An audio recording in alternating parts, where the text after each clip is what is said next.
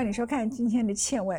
我们知道现在很多人把老房子改造成可能是一个茶、喝茶的地方，可能是一个咖啡和品尝咖啡的地方，很可能他们会做一些不同的装置，加上一些艺术的装置，这些常常都有，而且使用的是老房子。去改造的人呢，往往很可能是一群年轻人。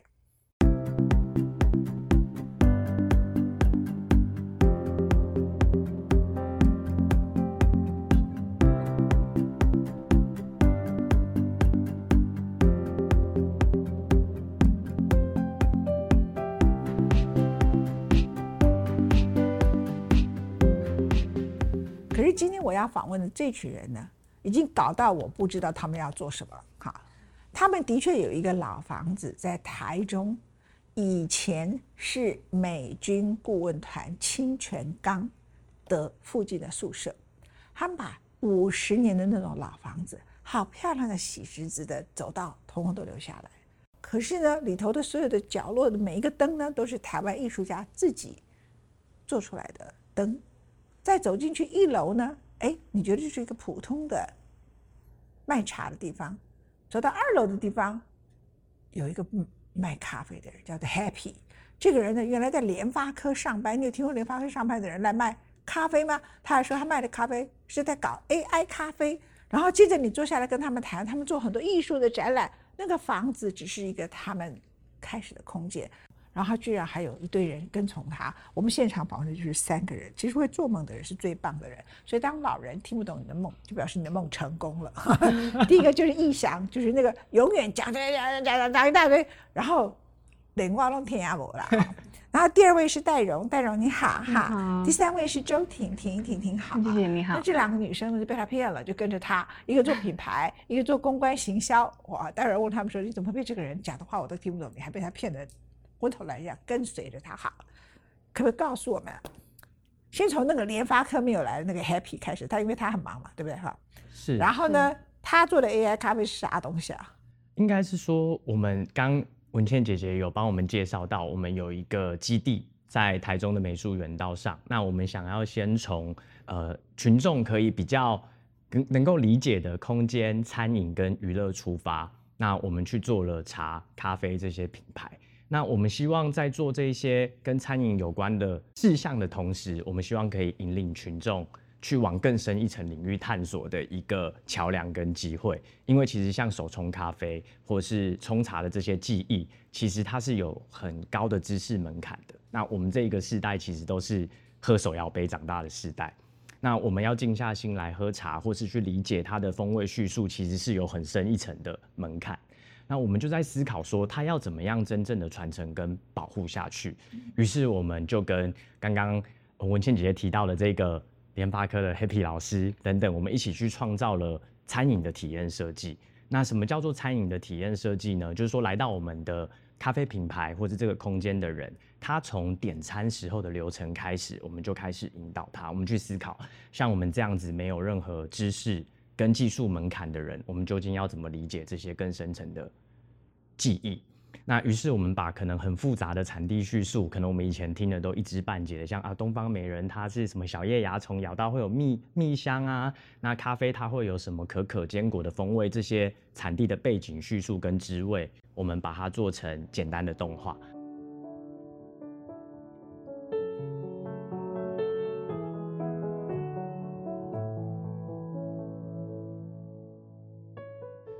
他们烘焙的过程中啊，都会产生声响嘛。那我们就跟我们我们呃梅河的艺术家把它做成音乐。那现场还可以直接闻咖啡豆跟茶叶。所以说今天我什么都不理解，可是我在点餐的环节里面，我可以用很直觉的身体感官哦，我看一看这个咖啡的动画，听一听它的声音，现场闻一闻味道，我就可以用我的身体很直觉的决定我今天要喝什么。那这是第一步。那接下来这些品牌，我们想做到的是，等一下，然后到底能不能喝咖啡啊？可以喝，一定要讲的好像我们的听众朋友听到后来，我我真的闻完了就没有咖啡可以喝了。有啊，但我闻完这些，我就可以用我的身体感官很直觉的决定我要喝什么了嘛。我去过几次啊，那个 Happy 呢就直接在那里，就是用这个方法，然后呢，他就当场就泡给你喝，是是是，是不是？你就喝了，然后呢，喝出来一点点，他那个咖啡不会是像这样一杯，它是好小，像清酒这么一咪咪，就让你为什么？他要让你品尝好几个不同风味的咖啡，所以你的咖啡不会是一杯咖啡，但你不会觉得说哦，我今天要喝这一家的咖啡，我就只能喝这家咖啡。You can taste different kinds of man or woman，你就可以 taste 到不同的不同的味道，这样对对不对？就是是很特别的一种方式，因为我们以前只有品酒会这么做。是哈，以前我们会品酒说这是哪一年份的，这是酿酒多久的，这是今年的哪一年，好，或是哪一年是特别干旱出来的酒会特别好的，只有品酒会这么做。可是，在你们那里，就是咖啡，它就是可以拿来让你知道说它的产地，以及它是怎么烘焙的，看动画，是然后你闻到它的咖啡香，最后呢，他泡给你的咖啡的时候，你喝的是一小杯，然后再来下一个，然后再来下一个，and next and next，茶也是这样嘛，对不对没？错，那你想把茶带回来，你会觉得说茶根本就是台湾历史文化里头最核心的东西。没错，台湾所有第一代致富的人哦，都是茶商。嗯，啊，一百多年前，像我们现在有一个叫台北故事馆，你刚才讲美术园道，还得有笑脸的叫美术园道。像我这种老的就知道说，他以前叫做美军顾问团清泉岗，是而且他在台湾的过去的娱乐史扮演很重要的角色。我们很多民歌手啊，他们可以有机会，像陈志远啊那些写不一样的月光什么那群人，他们最早可以有表演机会，就是在那里开始了，因为那时候很多越南的人啊，越战啊，在越战时期呢，他周末没地方去，他就从越南飞来台中，在清泉岗，然后就去那里娱乐 happy，然后那个地方也有很多宿舍，有些人住在那个地方，有些人是专门来那个地方就是娱乐好玩的啊。那五十几年的老房子留留下来，到你这里现在叫美术园道这样哈。然后哎，你们却把这么古老的跟台湾的经济文化史里头最核心的一个东西，你希望年轻人把它找回来，不要喝茶弄老狼老狼哈、是，老老人。所以你做了什么事让我真的看到你们很多年轻人去你们对那？你觉得理由是什么？应该是说，我们用就像我们说的，我们是手摇杯时代，我们只认识真奶维维，所以我们会，我们其实都是对这些东西一知半解。手摇杯意思是说你只认识珍珠奶茶的意思是应？该说，呃，我们九零九零年后的小孩，甚至比我们更小的小孩，他们对这种需要我们说它叫缓慢的累积，你要坐下来去理解这个茶，它需要等几秒，它有什么风味，它的温度，这件事情其实是会对他们来说没有办法理解，或是很抗拒的。那我们想要试着在流程的优化上，让他们对这一个记忆或是文化先产生第一层的兴趣，他们才有办法往下面去探索。但是我的好奇是说，即使很多茶店想把年轻人带进来，对，都没有成功。是你做了什么事情？因为我看不出，你说装潢吗？是有那个灯有点特别，哦可是它也是榻榻米呀、是那也是一个老房子啊。是可是我的确看到卖咖啡在外面那种杯子很特别，可是你卖茶的也还是那样的一个杯子，一般我们想象中的比较古老的杯子。你是用什么方法把年轻人拐进来的？就像刚刚跟文倩姐姐提到的，我们从他们点餐的流程开始，去让他们对这件事情没有那么抗拒。就是说他不会觉得我一看到就觉得很害怕，说这这个茶我没看过，我不知道怎么选，所以或是器具很复杂。他他会怎么样？他会先看到动画，就是哦，对，就像动画嘛，然后我可以去听，啊，这是东方美人的声音，然后我去闻一闻味道，好，我今天就喝这个。你说东方美人是烘焙也有声音是吧？哎，烘焙的就是咖啡跟茶都一样，他们在烘焙的过程中都会产生一些声响。那我们去配合一些旋律，它就有办法变成一段音乐一段简单的音乐。那我可以在这个流程里面帮助他在对这个知识不理解的时候做选择。那再来就是他体验的形式，我们选择了呃传统的茶碗。那茶碗它的好处是因为一般主流其实还是壶泡，我们在自己去调查跟学习的过程中，发现壶泡的门槛其实非常非常的高。当然啊，很难。，对，就是它是有很深很深的记忆的。可是茶碗不同，它就是一个很简单的碗，然后你把茶叶放进去，只要比例是正确的，它基本上直接注水，它就可以品尝到一杯呃滋味非常不错的茶。那它同时还有一个好处，就是它可以看到茶叶生长的姿态，嗯，跟茶汤变化的颜色。那不管今天他们是抱着什么心态来的，那他可以在这个流程里面获得不一点不一样的知识，他会觉得哦，我学到了什么。再来就是它很好看，那我可以拍照，然后我回去就很有成就感，说不定我就会想要。再往更深一层领域去探索，觉得，哎，我回家是不是可以跟爸爸说，哦，原来我今天来的时候，我有自己冲出一碗茶，那并且我觉得蛮好喝的。这是个很有趣的事啊，就说我们的那种茶壶，当然在以前是有的哈，可是呢，在宋明的时候就是用茶碗，啊，所以我们看到什么汝窑啊，有没有很漂亮的汝窑？然后明代是很漂亮的碗，它不是吃饭的。它都是喝茶的，是。然后所以传传传到日本去，日本的抹茶全部都是茶碗。那你们那里就是把茶碗跟茶，就是说日本还留的茶碗，对，你把它留下来。然后呢，我们原来在喝的茶，你把它放回去茶碗，回到宋朝、是明朝时候的人体验一个茶的过程。可是进去了以后的人并不知道这些历史啊。对，你是不是应该找我去帮你们讲课？我觉得需要。我说讲完以后，他们闻了香，这茶是怎么来的？然后最后茶怎么烘焙的？然后我就来讲这个故事。然后我就跟他讲说，你现在喝的是丰臣秀吉都喝不到的茶，这样对吧？对。那日日本的桃山文化喝那个抹茶是跟丰臣秀吉是息息相关的。我是那个日本战国时期的迷就是了。好了，可是你搞了这些事情。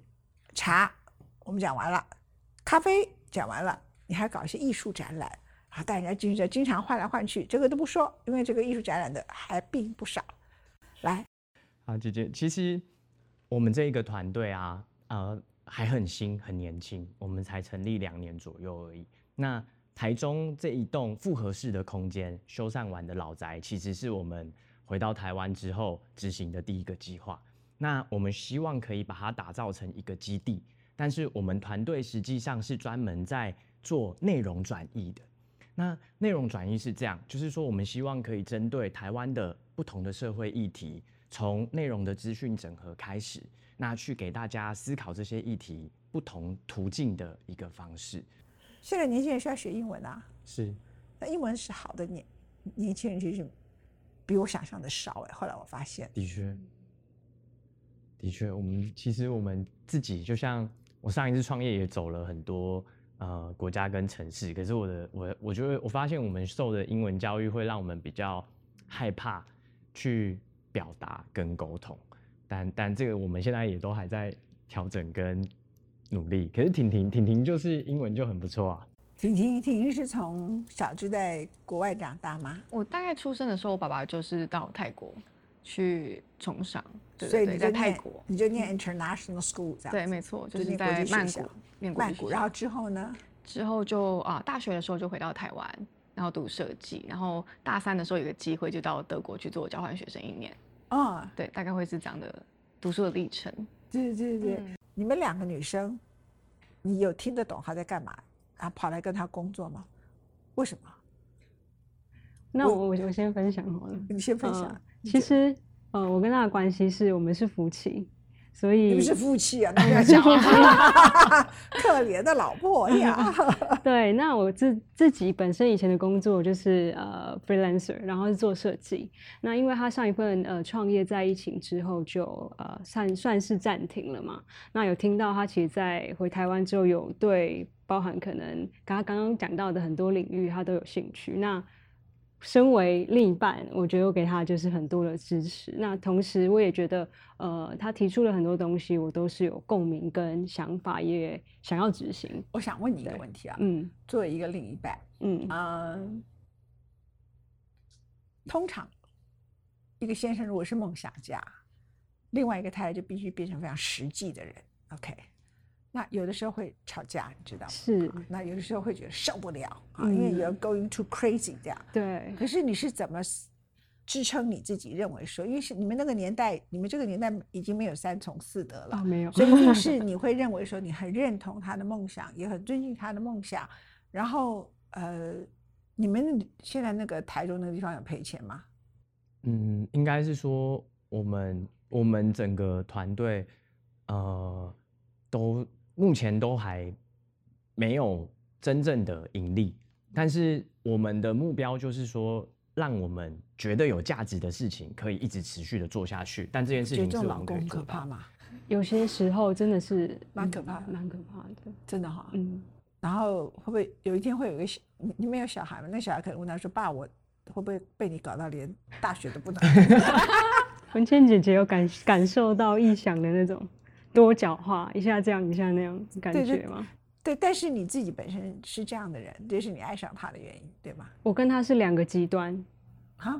对，就是如果以星座来举例的话，双子座可能是很变动的，我是摩羯座，我是非常固定的。哦。然后他是非常跳跃的，我是非常呃比较一步一呃一步一脚印类型的。没错，一步一脚印是李登辉竞选的口号。